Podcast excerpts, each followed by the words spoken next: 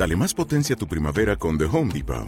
Obtén una potencia similar a la de la gasolina para podar, recortar y soplar con el sistema OnePlus de 18 voltios de Ryobi desde solo 89 dólares. Potencia para podar un tercio de un acre con una carga. Potencia para recortar el césped que dura hasta dos horas. Y fuerza de soplado de 110 millas por hora. Todo con una batería intercambiable. Llévate el sistema inalámbrico OnePlus de 18 voltios de Ryobi. Solo en The Home Depot. Haces más. Logras más.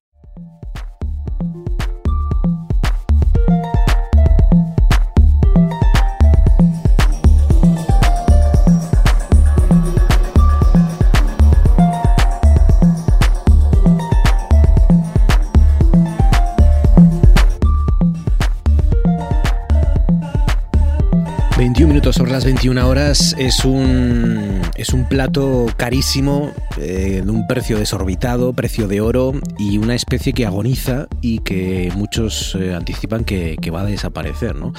Una especie que, que, viaja durante, no sé si son dos años y seis mil kilómetros para terminar en, en, muchas cazuelas o en, o en muchos platos de, de, alto copete ¿no? y, de, y de postín. Eh, así de fascinante es la historia de la angula, de la que hoy nos va a hablar David Álvarez en La Luciérnaga. David, buenas noches. Hola, buenas noches. Marco. ¿Cómo estás, David? ¿Qué tal? ¿Bien? Bien, bien, bien, bien. Nunca he probado las angulas, ¿te lo puedes creer? No te hace falta. Mira, yo me acuerdo, yo sí las probé hace ya, uf, era un crío, claro. cuando, cuando había para regalar, sí, cuando sí. había en el Nalón, yo me acuerdo que cuando íbamos allá a Novellana, pues cruzábamos por el Nalón, por el Puente Viejo, y se veía mogollón de lucecitas de barquitos allí pescando, ¿no? Y como veremos luego, vamos, básicamente te saben a lo que lo fríes, ¿no? A, a ajo y a guindilla, ¿no? Eso te iba a decir. Eso, es, eso es lo que me han dicho la gente más mayor que las pudo comer cuando no eran tan caras. Me dice que efectivamente es un plato que sobre todo sirve a lo, a, si lo, lo, cocinas bien, guindilla, ajo, perejil, sabe a eso, ¿no? no, no. no. ¿Probaste gulas alguna vez? No, no, las gulas. nunca. Bueno, pues nunca. lo mismo es harina de pescado. Ah, bueno, sí, las gulas, sí, hombre. Las gulas, el, las gulas. El, sí, pues es lo mismo. Sucedáneo. Es lo mismo. Claro, es claro. sucedáneo que es harina de pescado y que se cocina de la misma manera y sabe exactamente igual. Como cocinas una cosa que te... Que, eso. Mm. Y ahí está mucho de lo que hablaremos hoy, ¿no? O sea, eh, de cómo eh, un, un, un alevín, que es un alevín de una especie, se convirtió en, como decías, en un, en un artículo de, de, de lujo y copete, ¿no? Como decíamos, ¿no? Yo creo... Que lo primero es hablar de eso, la, eh, la, angula no es una especie distinta, sino que es eso, un, un alevín, un alevín, la cría de, de, la anguila, ¿no? La anguila que es un, es un pez que tiene, eh, cuando hablamos aquí, que aquí sí que en el programa hablamos muchas veces de, de los salmones, y todos más o menos conocemos cómo es la historia del salmón, ¿no? Que nace en los ríos, emigra al mar y luego regresa de nuevo a los, a los ríos de origen, los que sobreviven. Para reproducirse, la anguila hace exactamente al contrario. La anguila eh, crece nuestros ríos, llega de alevín, de esta de angula que vemos aquí, y puede pasar en el río entre dos o cinco y veinte años, imagínate, dependiendo de las temperaturas, dependiendo de muchas cosas, ¿no? Y cuando crece y alcanza la madurez, lo que hace, que es súper curioso, emigra, se van todas a la mar, y en un viaje que les puede llevar, pues no sé, muchísimos meses, cinco o seis meses, y como dices, cinco o seis mil kilómetros recorren, pues van todas las anguilas europeas que, viven en la pues en el, en, el, en el Atlántico, la costa atlántica europea y en el Mediterráneo, pues se dirigen a una zona muy concreta que es el, mar de los sargazos. Todas van hacia allí, ¿no? Todas se orientan, se supone que, bueno, parecido a lo de los, a los salmones con, por el magnetismo terrestre, y llegan a esa zona, es una zona muy concreta que seguro que mucha gente oye hablar, es una zona que se encuentra eh, cerca o relativamente cerca del, de, las costas de, Norteamérica, donde eh, pues recibe ese nombre porque es una zona que se encuentra entre corrientes marinas, entre dos corrientes, entre la del Golfo y otras corrientes que hay ahí, y, y, y, tiene pues un aspecto inusualmente quieto, ¿no? calmado. Y eso hace que muchas de las algas, el sargazo, que son esas algas, pues queden flotando en la, en la superficie, ¿no?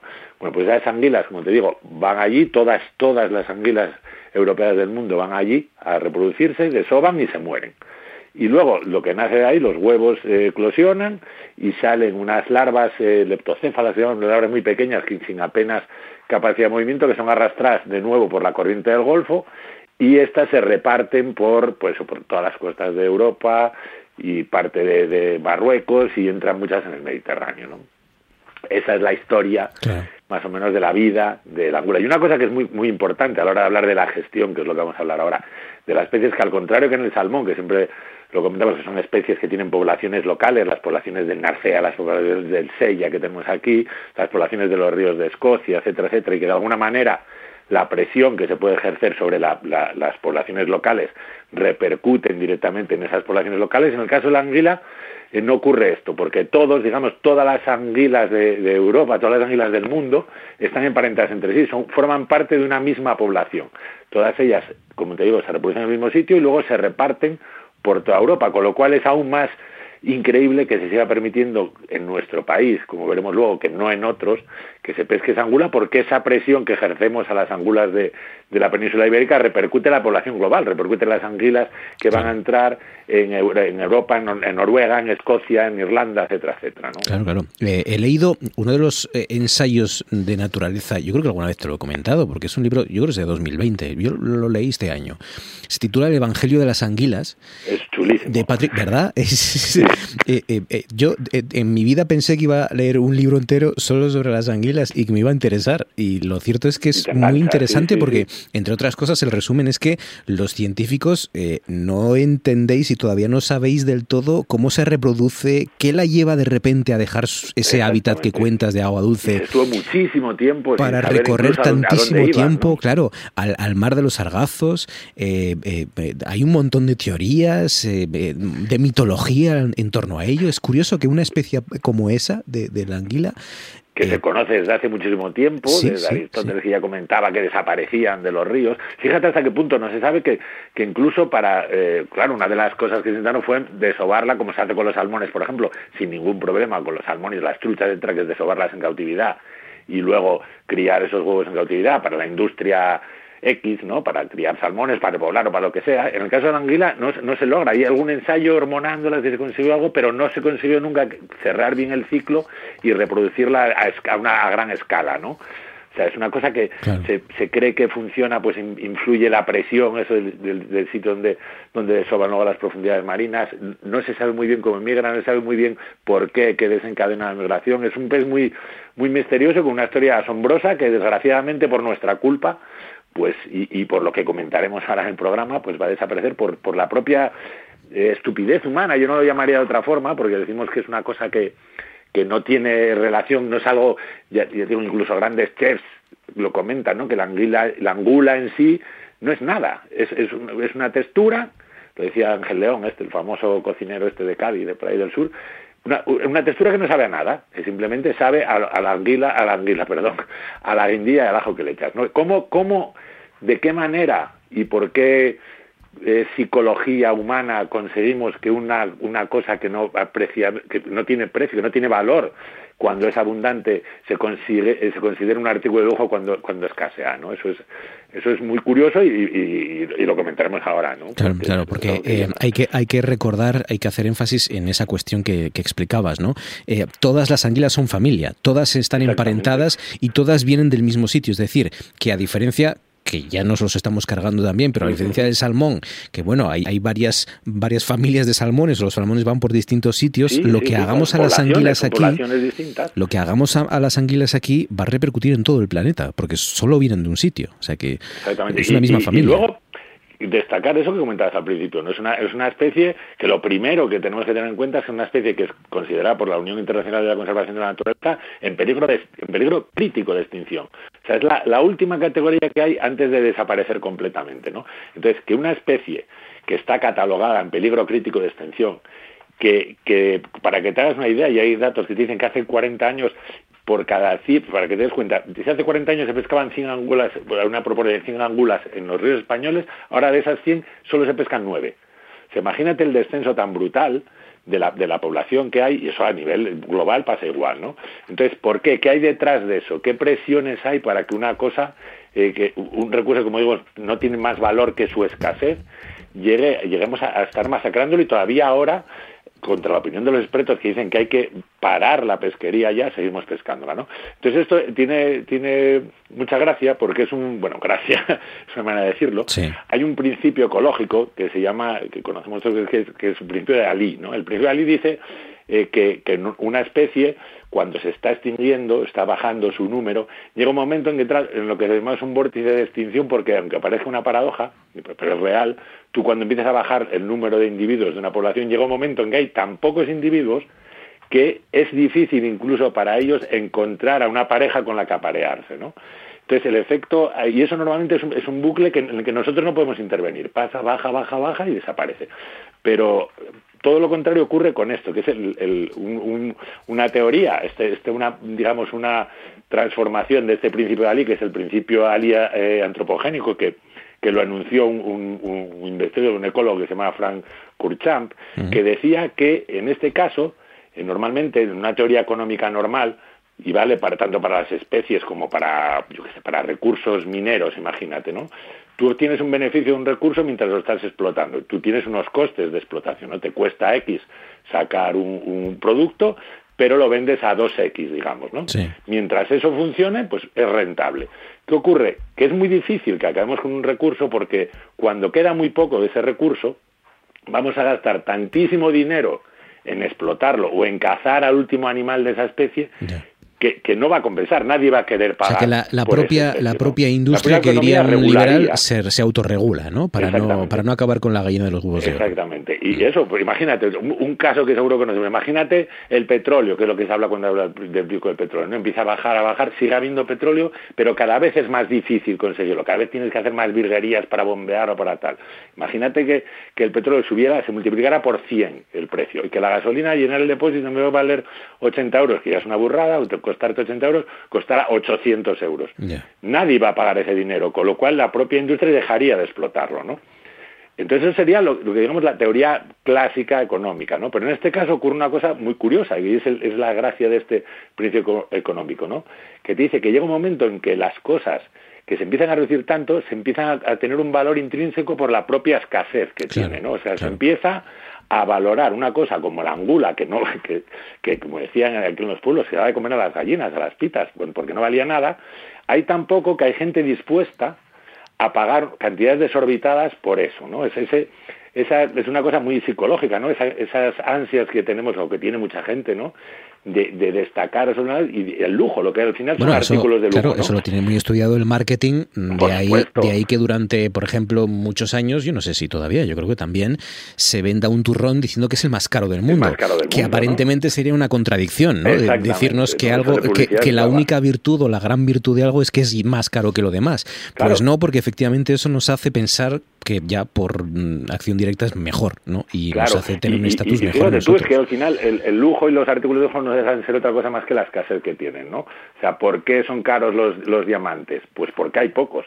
Si, si los diamantes fueran piedras de la playa, arena de la playa, que pueden ser de colores y ser preciosos y lo que quieras, nadie pagaría cantidades desorbitadas por ellos. O sea, el valor intrínseco que tiene ese caso es la propia escasez, ¿no? Por tanto, por eso tenemos, claro, tenemos un producto que, que, mm, eh, lo único que nos lleva a consumirlo de esa manera es ya, bueno, ni la textura, porque la textura se podría buscar de otra manera, es, es, es el lujo, es el estatus que, que, aporta la moda. Eh, pues irte a un sitio y decir, voy a pagar 200 euros por 100 gramos de, de angula, ¿no? Mm. Y, y, salir en el periódico, este es el primero que lo compro haciéndote fotos, ¿no? Eso es, fíjate que es, que es completamente ridículo. Entonces, en este caso, una vez que asumimos esto, es muy difícil que el propio mercado regule o impida que se siga pescando, porque se sabe que incluso cuando, cuando queden tan pocas angulas que, que, que, que, cueste la de Dios pescarlas, habrá alguien dispuesto a, pagar eso. O sea, si tú a alguien le dices hace 50 años que este año la primera angula de arriba de sello, me parece, se pagó a 8.500, me parece, euros el kilo, que es desorbitado. imagínate eso luego cuando lo vendes en la restaurante, 200, 300 euros una ración. Claro, claro, Va, a ser tan caro que, va a costar tanto dinero que la gente se, va a pelear por poder venderla, ¿no? Va a Exactamente. Incluso habrá gente que se pelee por poder decir que fue el que se comió la última ración de angulas, ¿no? Entonces, eh, eh, está claro que, la presión que se tiene que hacer con eso no puede venir desde el propio mercado y, y desgraciadamente tampoco de la propia administración, ¿no? Porque lo estamos viendo ahora que eh, mientras los propios expertos dicen, oye, mira, es que o paramos ya o se va a acabar no dentro de dos años o tres, se va a acabar ya la, angula, ¿no? ¿Se puede hacer algo entonces?